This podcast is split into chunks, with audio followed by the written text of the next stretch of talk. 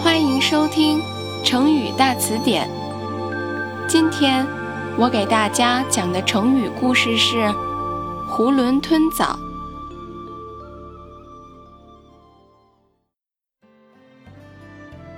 从前，一个自作聪明的人，听说人们吃梨子对牙好，但伤脾；吃枣子却刚好相反。他想了很久，终于想出一个两全其美的办法，就是吃梨只嚼不咽，吃枣只吞不嚼，这样就不会伤牙与伤脾了。人们都笑他是囫囵吞枣。